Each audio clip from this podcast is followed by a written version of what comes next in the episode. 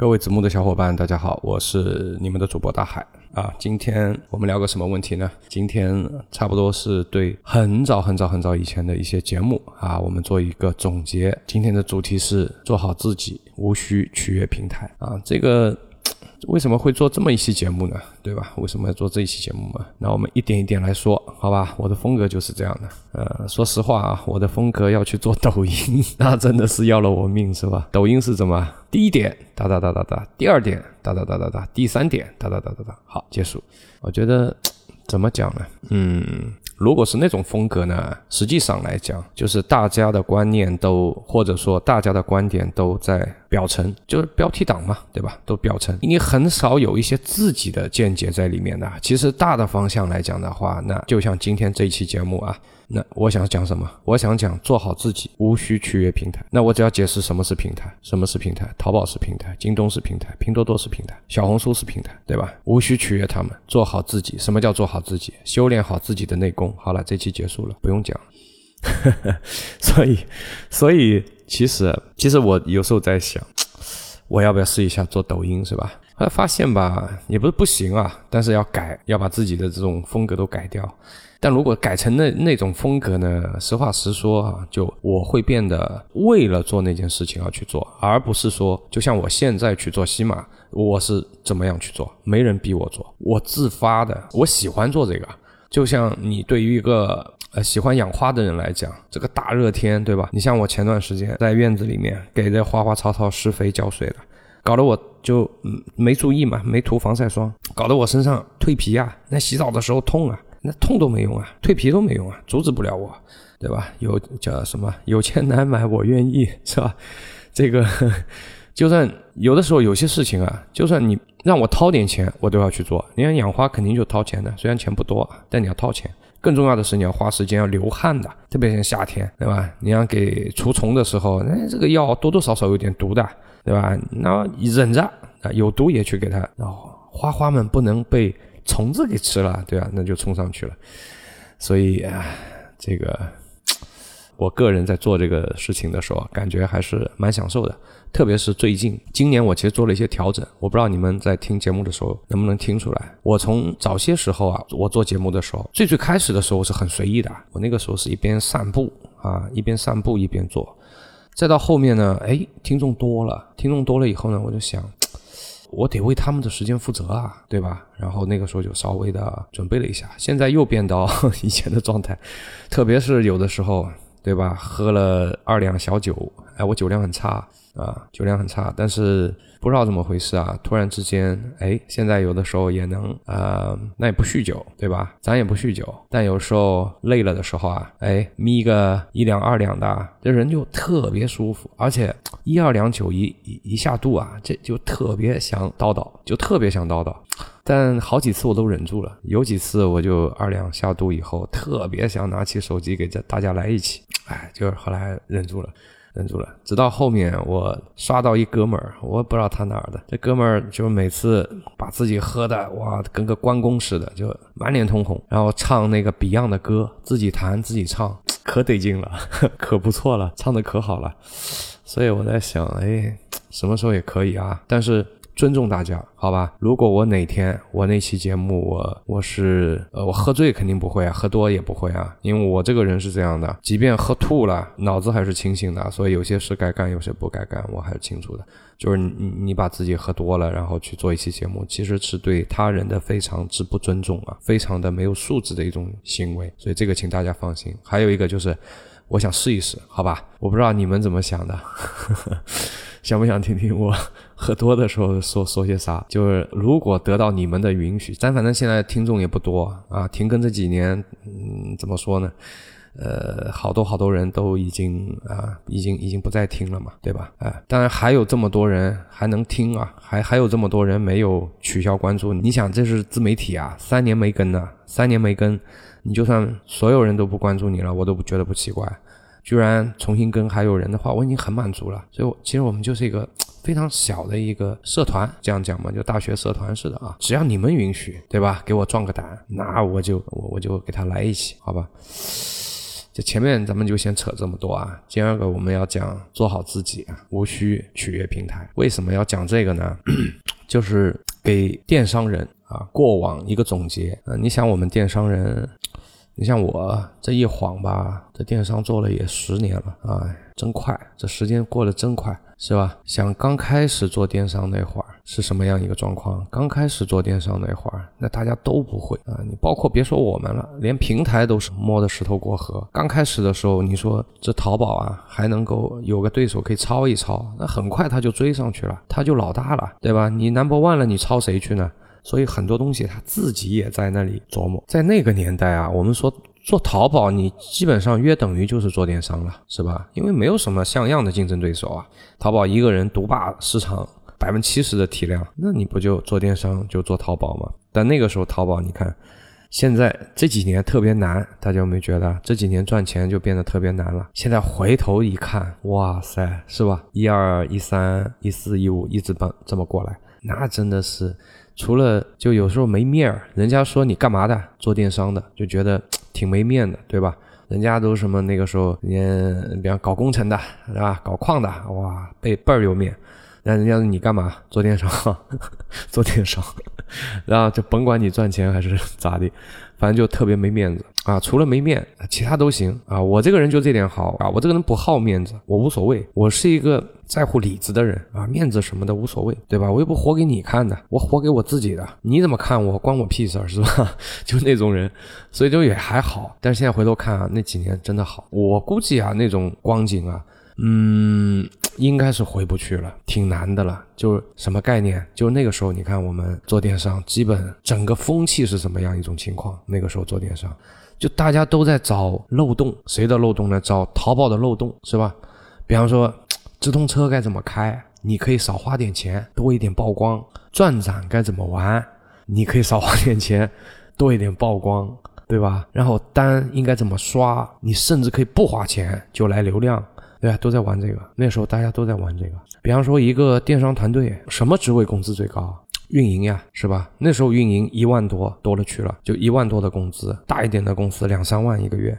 那个时候的两三万跟今天的两三万，那可是两个概念了，是吧？那时候两三万，我感觉到现在翻一翻吧，最起码的，最起码的打底啊，翻一翻，那就是四到六万一个月。你放在现在当下这个社会，四到六万一个月的月收入的话。是不是可以秒杀这个社会上百分之八十的人啊？就那个时候，大家 有很多很多年轻人啊，就特别的热衷于啊，就比方说大学毕业，在别的地方没找到工作，然后干嘛就。要么自己做做淘宝去了，要么就是去人家公司应聘一个运营。为什么要应聘运营呢？那我前面说了，特别简单，你工资就特别高。运营，而且他的工资高高的没道理。我作为一个行业内的人来讲的话，我觉得是没道理的。你想，运营他会点啥呢？他又不是个学科，知识不需要很多的。比方说你突击的学啊，我手把手带你突击学。我们那个时候自己公司有好几个运营，就我手把手带出来的。很快啊，你从小白到你可以上手，不用太久。你没有什么非常深奥的知识，或者说成体系的，需要你学很多年，不存在，就是突击一下就欧了 啊，学几个名词。而那个时候，你有很多老板，他这个做电商是是追风去做的，就在外面听说了电商赚钱，那赚钱干嘛呢？赚钱就上啊，就做啊。那自己会不会？自己不会，自己啥都不会。所以求职者和老板这里有一个信息差。啊，信息不对的，所以老板基本上他也辨别不出来你行不行，基本就看面相、算八卦啊，算八字，算八字看看面相，然后听你扯一下是吧？人模狗样的听你扯一下，然后感觉你很厉害，哦了，这职位就你的了，嗯，就是那年代。但是啊，我记得我在一一七年还是一八年的节目里面啊，我应该有在节目里跟大家有讲过。我不建议年轻人把自己的最黄金的大学出来的那几年啊，就是你青春的那几年去干运营这个事儿。我那个时候在节目里，我应该或者说直播里，可能是不止一次的提过这个问题。我觉得运营这个职位，咱就不提它有什么职业成长性啦、职业规划，咱就不提了，不提这个。我当时我就说了，我说这个职位它不长久，它的未来必然是要被机器取代，或者说运营这个职位，或者说当年的这种运营工作、运营内容是被平台所排斥的，就平台不希望有你们这帮人存在。随着平台的发展，他要把这批人给干掉的。那个从当时说这句话到现在，我也过了蛮久了，是吧？五年了。大家现在看一下，一七八年说的，四五年以后，当时说的东西是不是都已经成为事实了，都已成现实了？按道理来说，不是说今年成为现实吗？去年、前年的已经成为现实了，对吧？运营在一个团队里面有没有需要？有，被边缘化了吗？被，对吧？现在老板是不是整天还有这种？当然我说是这种私人老板，那个年代的老板每天干嘛？每天经常跟运营到。饭馆吃鱼喝个小酒，开个小灶，对吧？运营关系一定要搞好。那个时候的老板是不是？如果你们家有一个特别厉害的运营，你舍得把他给丢了吗？万一被人家挖了墙角怎么办？所以那个时候老板是围着运营转的。今天呢，你爱来不来是吧？基本上老板干好两件事：管好供应链啊，然后管好你的钱包啊。很多流量现在需要买，啊，没钱了往里面冲啊，就结束了。现在已经到这个地步了嘛，对吧？这个当然，这个是一系列的变化。我们现在去看整个电商的环境是一系列的变化。我今天只是把其中一个点拎出来。啊，有些变化叫什么？有些变化跟我们没关系，或者我是我是觉得跟绝大多数的中小中小卖家是没有关系的啊。有些变化跟你没关系，你不不用去管，对吧？不用去管那么多啊。你不想去 改变这个行业的话，你管它那么多干嘛？对吧？你只要做好你自己就行了。而有些东西是我们需要去注意，需要我们去提高的啊。讲到这里呢，我就顺带想要提一下啊，为什么说在过往的呃蛮长一段时间，五年以上的那个时间段里面，大大家都去做电商的时候，或者我们把这个事情扩展一下，我们不一定要说电商。就我们在做一个事情的时候，我们在追求什么？我们在追求奇技淫巧，对吧？钻漏洞、钻空子、走捷径，是吧？跑后门，都在干这种事情。为什么？投入少，没风险，对吧？不太累，高收益，都占齐了吧？这些项目。你但凡是走了这条路，可不可以呢？可不可以？这个也是一个很有意思的问题啊！我把我的这种对待这些问题的一些价值观跟大家分享一下。如果说整个社会它目前整个状态处于初级阶段的时候，所有的人都在追求奇技淫巧的时候，如果你不去这样做，那么你在那里，对吧？立了个牌坊在那里骂他们，是吧？你们这帮人怎么怎么样，是吧？不能这样干，道德沦丧，什么乱七八糟。你去这么干的时候，酸不酸呢？其实有点柠檬味，是吧？其实挺酸的呀。因为人家这么干的话，人家收益是更高的。所以在那个时候，第一个大家都在干，那么你要不要干？你也要干。但是一边在做的时候，一边给自己提个醒，就是说。你一直要警惕地告诉自己，这个事情终有一天要被淘汰，终有一天这个状态会被改变。所以你不要去做最后一个觉醒的人，你一定要是做第一个觉醒的人。现在你在这个群体里面装睡，那是一种自保的方式，那是一种自我保护啊，保护你作为一个弱小的、弱不禁风的一个小个体，不被这个行业淘汰，不被这个社会淘汰，仅此而已。你的内心是不认同这种做法的，但是你还是这么做了，就是为了生存。但是你时刻关注着外面的变化，一旦有那么一点点反响的时候，你要第一个醒过来，你要第一个逃出这个圈层。所以那个时候，我记得我也跟大家说过，如果说我记得我有一期节目说过，如果说你们愿意去做做互联网相关行业，你们愿意去做电商相关行业的，我个人建议你，如果说运营、美工这两个你怎么抉择，都要学，你两个都得会一下。但如果非得选一个的话，我个人推崇于你去学美工啊，因为这个东西它是你的硬实力，它不是那种奇技淫巧，不是那种取巧。好吧，他会陪伴着你成长，陪伴你很长的时间。我打个比方啊，我是很早就会了平面的、视频的这种基础的软件，我是都会的啊，或者说是硬件这种东西。啊，你有时间，你与其去研究平台规则、取悦平台，你还不如说，哎，你多接触一点软件，多接触一点硬件，这些东西才是你真正的硬实力。这个就是我刚才说的，你要做好自己。当然，我想在那个时候，就是四五年前，我虽然也在节目里有提过，但我不敢像今天这样提。像今天这样提，比方说啊，有些人听进去了，他去这么做了，可能两个月以后回过头来骂我，对吧？我只敢。浅浅的提一下，他可能要骂我啊，因为没有及时回报啊，对吧？他我不知道每个人对及时回报的这个概念是怎么样，有些人对及时回报的概念是三天，有的人是三个月，有的人是三年，我吃不准。所以我只能够建议一下，就建议一下，但我是出于好意了，建议一下啊。也当然还有一点就是我没这么自信，我的判断不一定是准确的，我的判断也有可能是错误的啊。如果你很笃定的在说一件事情的时候，完了，万一你的观点还是错误的，你不害人吗？所以，像我们说话都得要留一点，对吧？不能说满了啊！你线下的时候，你跟你的朋友聊天的时候，你可以说满；但是当你放到线上，当你面向公众的时候啊，你说话的时候就要稍微注意一点。可能是因为你自己的一个个人判断失误，会误导的一批人。所以那个时候我就提了，提了嘛。现在回头来看的话呢，哎，基本还是都兑现了，基本还都是对的，是吧？那顺带了谈这一期节目的时候，我就顺带的给大家解释一下，为什么在那个时候我就不太赞成叫什么。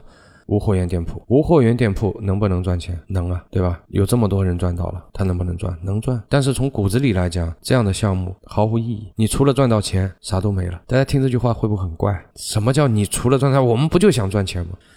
但其实问题是这样的啊，我是怎么去想这个问题的？就其实赚钱的项目有很多，就你在做这些项目的时候，我个人的习惯一般都会问自己一下：你在做这件事情的时候，你个人在做的过程当中能不能成长，能不能进步？如果能，那他就值得做，哪怕他失败了，他也值得做。如果在做这件事情的时候，它有悖于违背道德啊，我觉得无货源店铺这个东西，我是深恶痛绝的。如果我是平台方啊，如果我的技术提高到一定的程度了，我就对你们赶尽杀绝，我绝对不允许有人在我的平台里干这种事情，对吧？所以你看，现在科技进步是非常快的，这一批现在是不是越来越难做，越来越难做了？现在基本上。对吧？以前能赚的，现在都是都赚不了了吧？那你也亏不了什么，是吧？这个我承认的，你也亏不了什么。但是，请问你现在还能像以前这么风光了吗？还能赚那么多钱了吗？买家也变聪明了，对吧？不会像以前那么傻了。我打开你主页，咣当一看，我一看就知道你是无货源店铺。当然。以前是刚开始的时候，我一看就知道。我相信今天不是行这个行业的从业者，一看也知道的，你就是个无货源店铺。对，那我就不会买，对吧？所以消费者也在变聪明了。所以这样的事情，你浪费了时间，浪费了精力，甚至是浪费了你一些钱。如果你是通过别的什么老师那边买来的技术，你自己不会啊，你还要到外面去学，到外面去买软件怎么弄。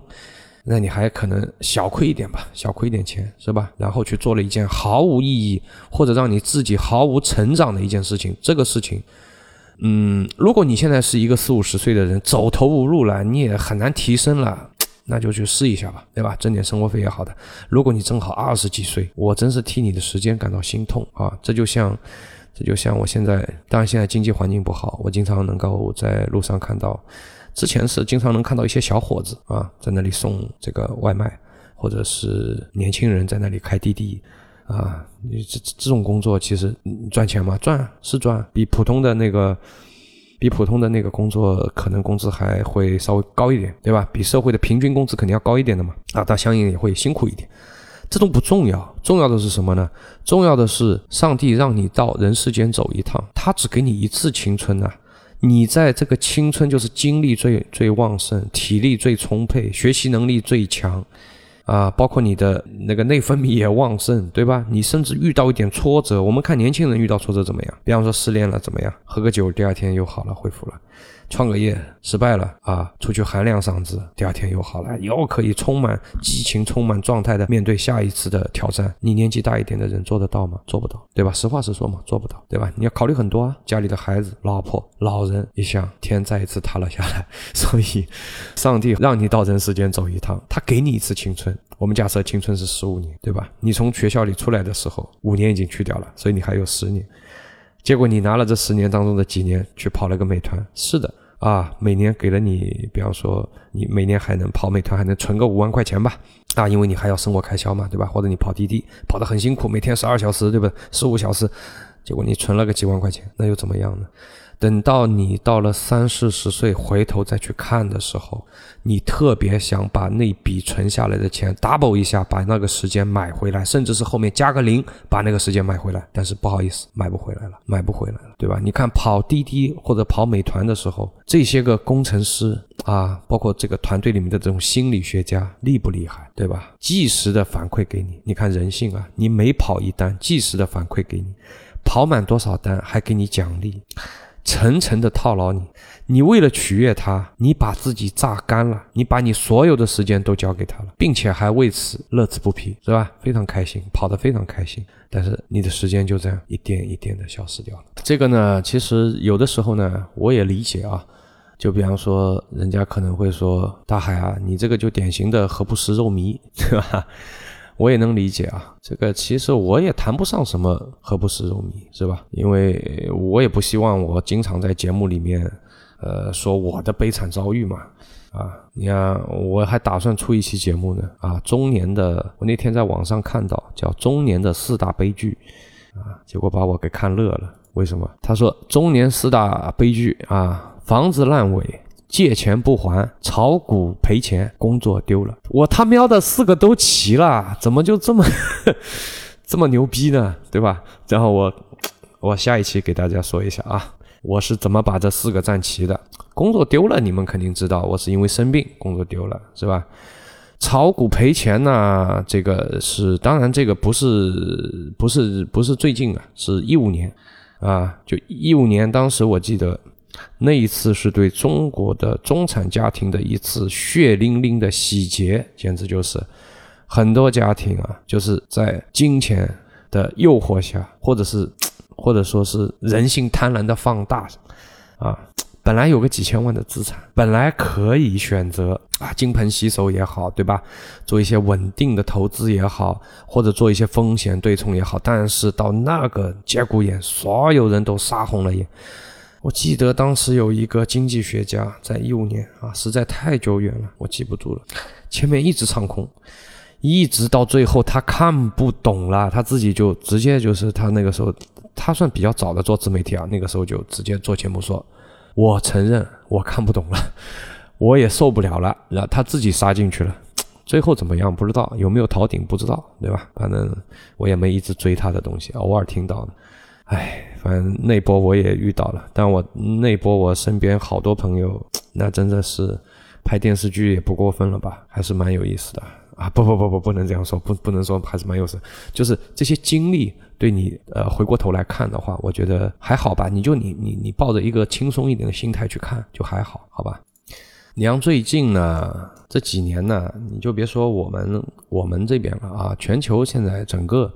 大环境啊，呃，都在都比较低迷的，因为口罩啊，对吧？还有一些其他的地缘政治的冲突啊，呀，这种种种原因啊，整个都比较低迷。实际上这时候呢，我我相信有蛮多人会比较迷茫。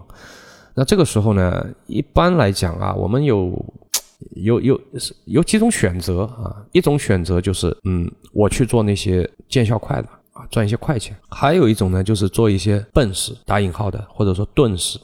啊，要慢慢、慢、慢慢、一点一点的、一点一点的去怼的那种事情啊，基本就两种选择啊。我个人的观点，我先说一下啊。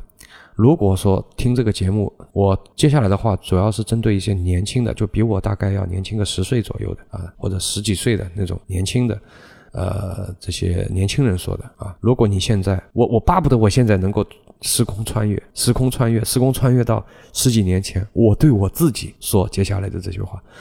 那样也许我现在会更好一点，好吧？当时我也走过一些弯路的。就如果说有两个机会摆在你的面前，一个是快的，一个是快的啊，你稍作努力就能看得到钱的，但是对你本身个人是没有什么成长性的，或者说你这个工作是没有职业成长性的，但是能快速看到钱。打比方啊，像这个跑腿，对吧？外卖啊，还有一个呢，呃，比方说你跑腿外卖，你搞得勤快一点，一个月一万多块钱啊，或者电子厂，我们就开开玩笑说嘛，对吧？大几千还是有的。还有一个呢，他可能就一个月只有一两千、两三千，但是他对你个人成长、对你长期来讲是有有益的。这两个事情你怎么做选择？我个人建议你要选择后者啊，就短期来看你赚钱比较少，长期来看对你个人的成长是有益的。年轻的时候最重要的是提高自己，而不是赚钱。我很少有看到，但电除电商，除电商，除了那几年的电商啊，基本上你人生中的绝大部分的财富，应该是要在三十几岁赚到的，二十几岁赚到的。财富故事我们是听得到的，它为什么能成为财富故事？因为说比例比较少。不是说这个社会上每年现在毕业出来一千三百万大学生，他们的财富就是对于这个一千三百万的这个大大个体来讲的话，他们的财富大多数是要到三四十岁，甚至是五十岁那个去赚，而不是在二十几岁赚的。二十几岁要完成二十几岁的使命和任务，二十几岁使命任务就是说你要成长自己，千万千万对于电商从业者来讲，千万千万不能再去做那种取悦平台的事情了。比如说今天你要再去做一点事情的时候啊，你还要去，包括到今天还有人在在问。我在后台还有人在问我，我也希望今天做完这期节目以后，你们不要再问我了。还有人在问我，呃，无货源店铺，当然。你能问我，我很感激，说明你信任我，对吧？但是我今天把所有的答案告诉你，你问我这能不能赚钱，还能不能做啊？我已经回复了，能赚钱，不能做。包括到目前后台就私信里面，你们猜问的最多的是什么问题？问的最多的是做销量管理有没有用，或者是大海老师，你有没有比较好的做销量管理的平台推荐一下？大家懂啊？销量管理是什么意思啊？我换了个词，好吧？因为。直接说的话我不知道这个行不行，现在这方面管的也是挺那个啥的啊。你叫我怎么回答？对我今天统一回答，好吧？因为这种嗯每天都有，每天都有问我这个的，有没有平台？有，还有很多啊。我随便打电话问问，能问出一堆来，而且越做越人性化，越做越爽啊。你今天如果说你要放个五十单。很轻松啊，不像以前要死要活的在那里排队喊麦什么乱七八糟的，是吧？今天很轻松啊，做的非常人性化，有没有作用？有，但是你靠这个你要打一个爆款出来，可不可以啊？不可以，也可以，对吧？怎么样叫可以？就是做到极端，就是做到极端，你懂我意思吗？就比如说你这个行业里面 number one 是月销十万加，那你就给我干到那个极限值，这个过程当中你没被平台给查出来。你就苟且偷生了啊！你能赚一笔，但是我极其不建议大家去干这个事情。呃，聊到这里呢，我给大家举一个实际一点的例子，好吧？就是我自己在遇到这种问题的时候，我是如何去选择的。二零二零年的时候，我那个时候有两个方向是可以赚得到钱的啊，但是我要我要去选择一下。我先警告一下大家啊。就是我接下来可能会涉及到说其中一个项目，就是你们不要去做啊，我不建议你们去做，这个可以赚钱啊，且是暴利啊。但是我先说的严重一点，你要是去做了，跟我无关，你不要千万不要牵连到我，我只是分享好吗？因为现在听的人也比较少，所以我可以口无遮拦的去分享，不是作为建议让你去做的，好吧？这是被我排掉的一个项目，所以你要捡起来做，你到时候做出什么问题来，你不要来找我啊。好，那我就开始讲这个我发生在我自己身上的一个案例啊，因为当时有两个方向是可以做的，其中一个呢是我合伙人找我的，就是做品牌代理的这个事情。当时呢拿到的品牌也不错，因为这个项目已经黄了，因为已经赔钱了嘛。之前的节目应该也跟大家讲过啊，我合伙人直接就是卖掉了一套房子啊，为了去填这个亏损的这个窟窿啊，我肯定也亏了，对吧？我作为合伙人，但我是小股东，他是大股东，那么他亏的多一点，我亏的少一点而已啊。肯定不是说就亏了几千、几千、几万块钱啊，亏的还是比较多的，以至于说他资金不够去卖房。当时是哪两个项目呢？一个呢，我今天可以说了，您不做了。当时是做了百事，就是百事可乐的那个百事的那个品牌代理啊。开始我们以为中国区就我们一家代理，后来就发现实际不是啊，实际江苏那边还有另外一个代理啊，不在今天的讨论范围之内。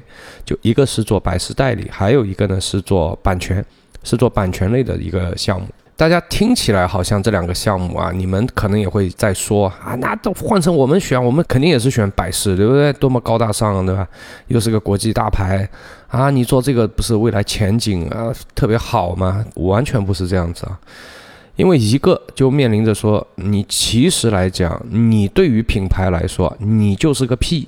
你就一文不值。实际上，你在跟这种品牌谈判的过程中，你是处于一个很弱势的地位的。就好比说，哎，你现在办了个工厂，对吧？但富士康吧，就就好比富士康吧，我们打比方，富士康，苹果手机我们都知道好，对吧？当然是好的啊，利润也很好，非常好，对吧？但是这关富士康屁事儿呢？你作为一个加工方啊，你就是个卖苦力的。一部手机有多少利润分给你？有多少利润是回流到苹果公司的？对吧？你只是一个代工的，其实一样啊，品牌这个代理也差不多，对吧？这品牌跟你没关系啊，品牌至于说是宇宙第一还是世界五百强，还是什么乡村五百强，跟你没关系啊。谈判地位越悬殊，你的地位就越卑微，你的谈判过程当中就是越弱势啊，你能争取到的利润就越少，你所要承担的风险就越大。我们当时做的时候，这些都考虑清楚的，不是说啪脑袋一拍就冲进去了。我前面也说过，创业这个东西，特别是对一些创业的老鸟来讲的话，失败家常便饭，对吧？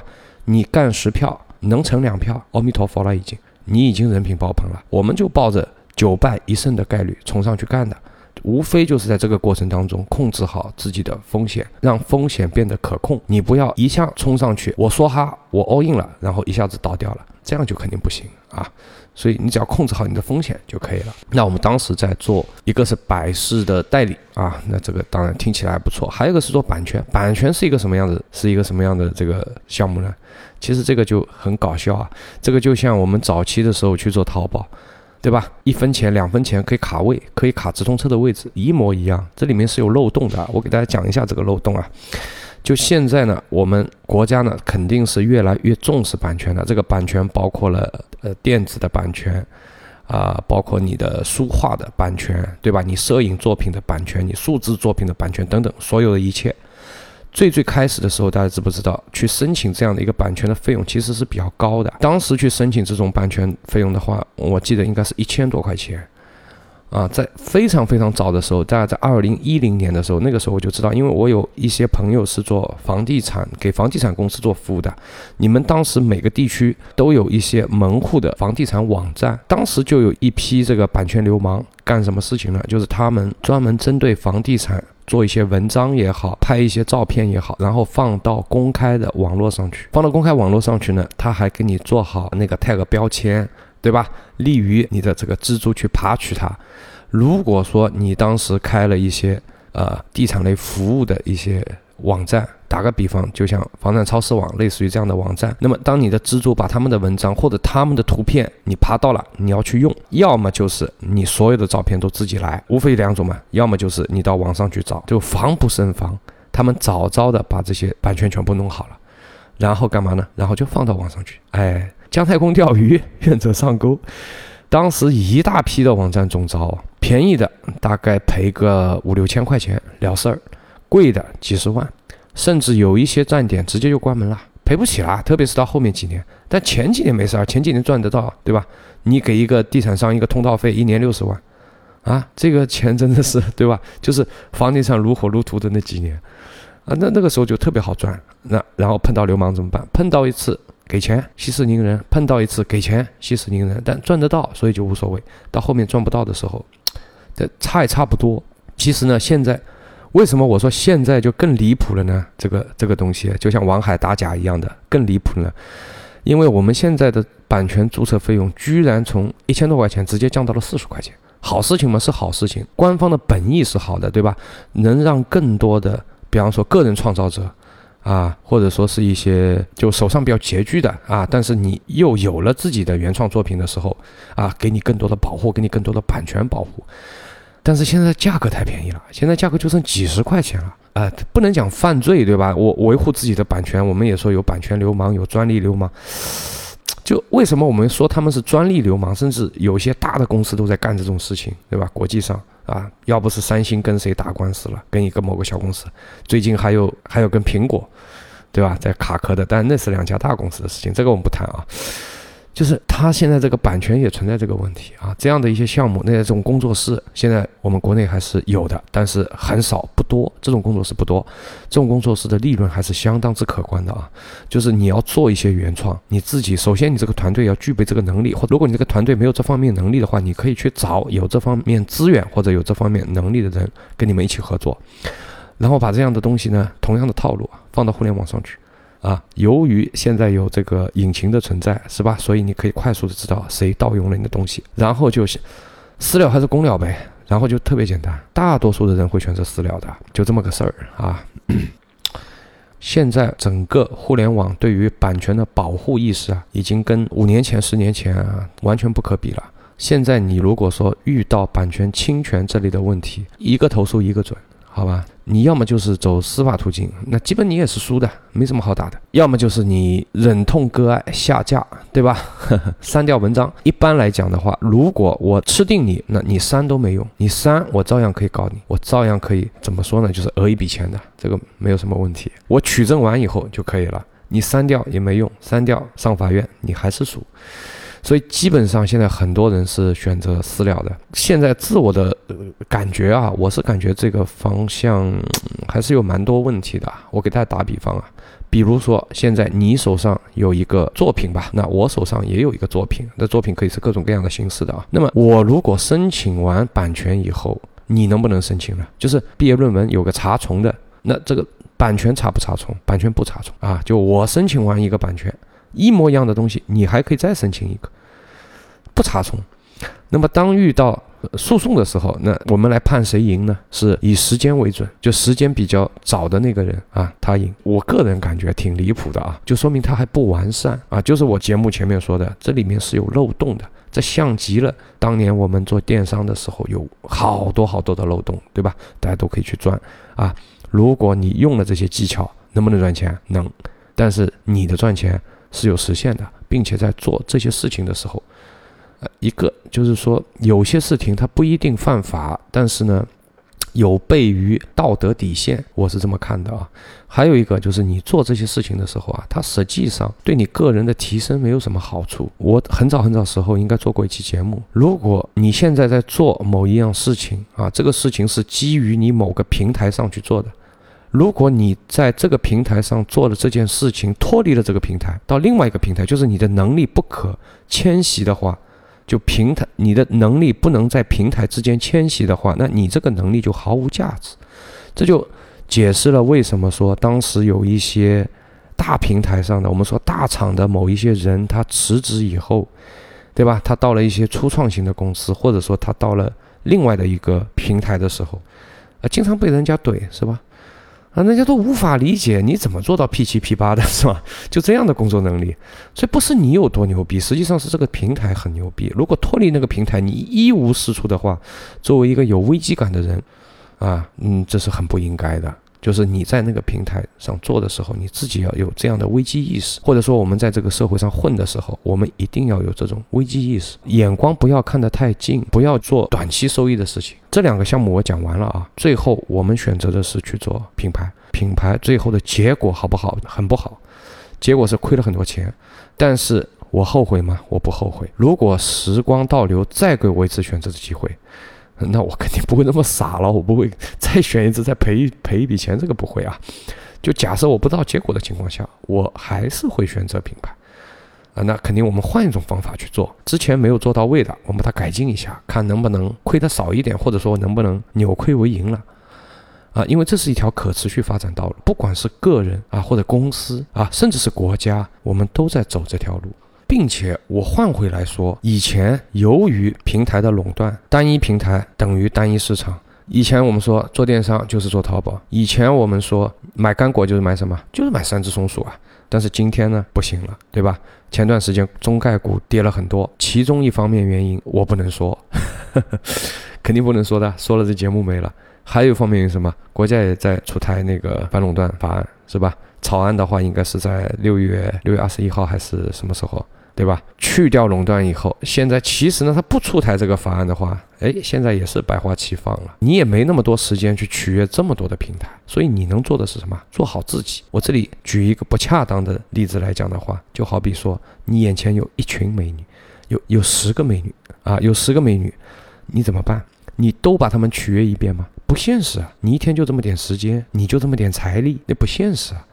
那么你又怎么得到他们的芳心呢？只有做好自己。舔狗是没有未来的，好吧？只有做好自己。如果你自己足够强大，所有的这些平台都会成为你的工具。就比如说啊，你现在在一个产业带，或者说你在一个人力成本比较低的地区。哎，早几年我们发现做电商哪里厉害？一线城市厉害，二线城市厉害。现在呢？我说是生产这个生产端啊。现在呢？现在我们拿上海打比方，你上海现在就这几年啊，大量的工厂外迁，为什么？因为你现在招一个人，什么都别提，光光是五险一金一个月两千多块钱的成本，就你工资一分钱不付的情况下，两千多块钱，你作为生产型企业，你还你还受得了吗？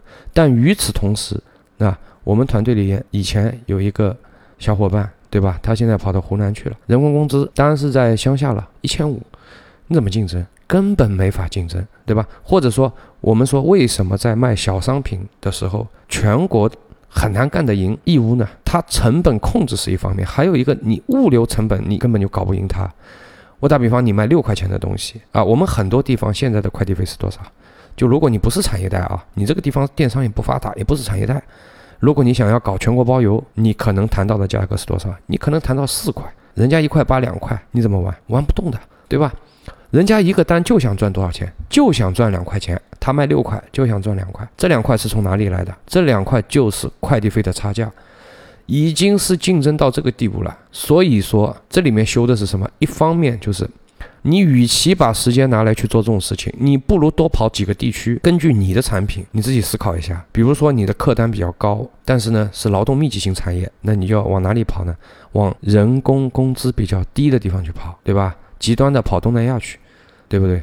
就应该是这样做。这些工作是真正增加你的竞争实力的，而不是再去寻找一些啊技巧，寻找一些漏洞。我觉得那些东西啊，随着我们的法制健全，随着我们平台健全，随着我们社会健全，如果你长期习惯性的去做那种事情，习惯性的去赚那种钱，未来。不淘汰你，淘汰谁？我们未来只要做好什么？做好自己，把自己做强大了，把你的生产成本控制低了啊，把你自己的知识框架做完善了，做强大了，这个才是好的。我之前做了一期节目，叫“如果你有一技之长，考虑考虑小红书呗，对吧？你看有个前提吧，你要有一技之长啊。比方说你对潮牌很有研究啊，你可以做吗？可以做，对吧？比如说你是一个吃货，对吧？但你你不能说。谁都能说自己是个吃货，你是能够吃出方圆五百公里没对手的那种吃货，对各种美食有了解，你能做吗？你也能做，这个就是自身的一些优势，不断的强化自身的优势，做一个超级个体。你变成了一个超级个体，所有的平台就是你的工具。你能上淘宝吗？可以啊。比如说我在别的平台，我吸了粉。你要变现，淘宝是不是你的一个变现渠道？它就变成你的一个渠道了。比如小红书，你能做吗？能做啊。哎，最近抖音出了个可颂，干嘛？专门针对小红书的，专门想要跟小红书刚一刚的，你可以试一试吧。可以啊，对吧？微信视频号可以玩一玩吗？可以啊。只要是你是一个超级个体，你自己够牛，这些都是你的工具，而不应该是你跪下来舔工具、取悦工具，所以不能本末倒置，好吧？啊，这期节目呢也聊了很久了，最后我要结尾之前啊，前面有些人可能听着有点水，对吧？这道理我们都懂啊，都懂。呃，我我分享一个我自己的一个非常非常非常有用的东西给大家，这应该是个干货了啊！节目最后甩个干货给大家，就如果你听到这里，你认同我的观点。啊，那你现在是你想做一些改变，说啊，大海我也想变成超级个体，但是好难啊！我这打比方啊，打比方现在夏天，我要举这个例子了。比方说现在夏天，大家都想减肥，是吧？大家都想减肥，但是好难啊！啊，夏天大家男的女的都想减肥啊，男的巴不得衣服一脱六块腹肌，女的嘛马甲线，为什么大多数人做不到呢？其实这里有一个方法，有一个小技巧啊，我给大家分享一下。比如说，我发现大多数人会干嘛呢？打比方吧，我我现在我要减肥。错误的方法是什么？错误的方法是我现在给自己定下一个目标啊，我定个什么目标？我这个月减五斤，呃，或者三斤吧，啊，简单一点，我这个月要减三，要减掉三斤肉。然后呢，三十天很快的，哐当一下子就过去了。然后三十天一到，一看拼死拼活的减了一斤，或者不但没减，还长了一斤肉，对吧？这时候你会崩溃啊，这个东西啊，算了，太难了，我不玩了，对吧？你可能会这样啊，或者甚至有些人一个月都坚持不住的，所以这样的话其实是非常非常是没有效果的。这种呢叫目标导向的，就是你设定一个目标啊，我设定个目标，减三斤、减五斤，然后你去做啊，这目标导向。还有一种呢，就是改变自己的行为习惯，或者说建立一个系统啊，建立一个我们在在股票交易的时候，我们说一定要根据自己的性格建立属于自己的交易系统。比方说，在减肥的时候呢，你也要根据自己的特长去建立一个自己的减肥系统，然后你只要根据这个系统去做就可以了。重点是要去做，是要去建立这个系统，而不是看最终的目标。比如说，我建立了一个最简单的系统，减肥非常简单多动少吃。好，那我的系统，我这里给大家只是打个比方，那我这个系统叫多动少吃。怎么多动少吃？你想到了，哎，我今天好像动的不够多，出去散个步，跑不动没事儿，散个步，对吧？一想到少吃，好控制一下啊。本来我们就是吃到七成饱是比较健康的，这个肉已经夹在筷子上了，放下，好吧，不要再送到嘴里了，放下，随时随地的去实践这个系统，而不是去看那个目标，看那个目标。根据我的经验，大多数的情况你会很失望，失望以后就破罐子破摔。算了，我不是这个命，对吧？算了，我不是那块料，放弃，最后就放弃掉了。这个东西其实我也走过弯路啊，我以前我也是目标导向的，最后我发现，通过系统来引导自己的行为习惯，也许是一个更好的方式，或者说用习惯来改变自己，是一种是一种更好的方式。那么好了，这期节目呢，叨叨叨也叨了很长时间了，不知道水不水啊？我希望。我希望还行吧，特别是最后那点啊，最后那点可能道理你们都懂，但是呢，这个东西呢，我在我身上实践过，我当时就感觉 五雷轰顶似的，是吧？哇塞，早点这样干就好了，是吧？所以最后这一点，我觉得应该是对大家还是有帮助的，好吧？那这一期我们就先聊到这里了，我是大海，我们下期再见。我先给大家剧透一下啊，下期啥都不谈了。我就给大家说一说吧，中年四大危机，我他喵的是怎么把他们都给干全的？好了，拜拜。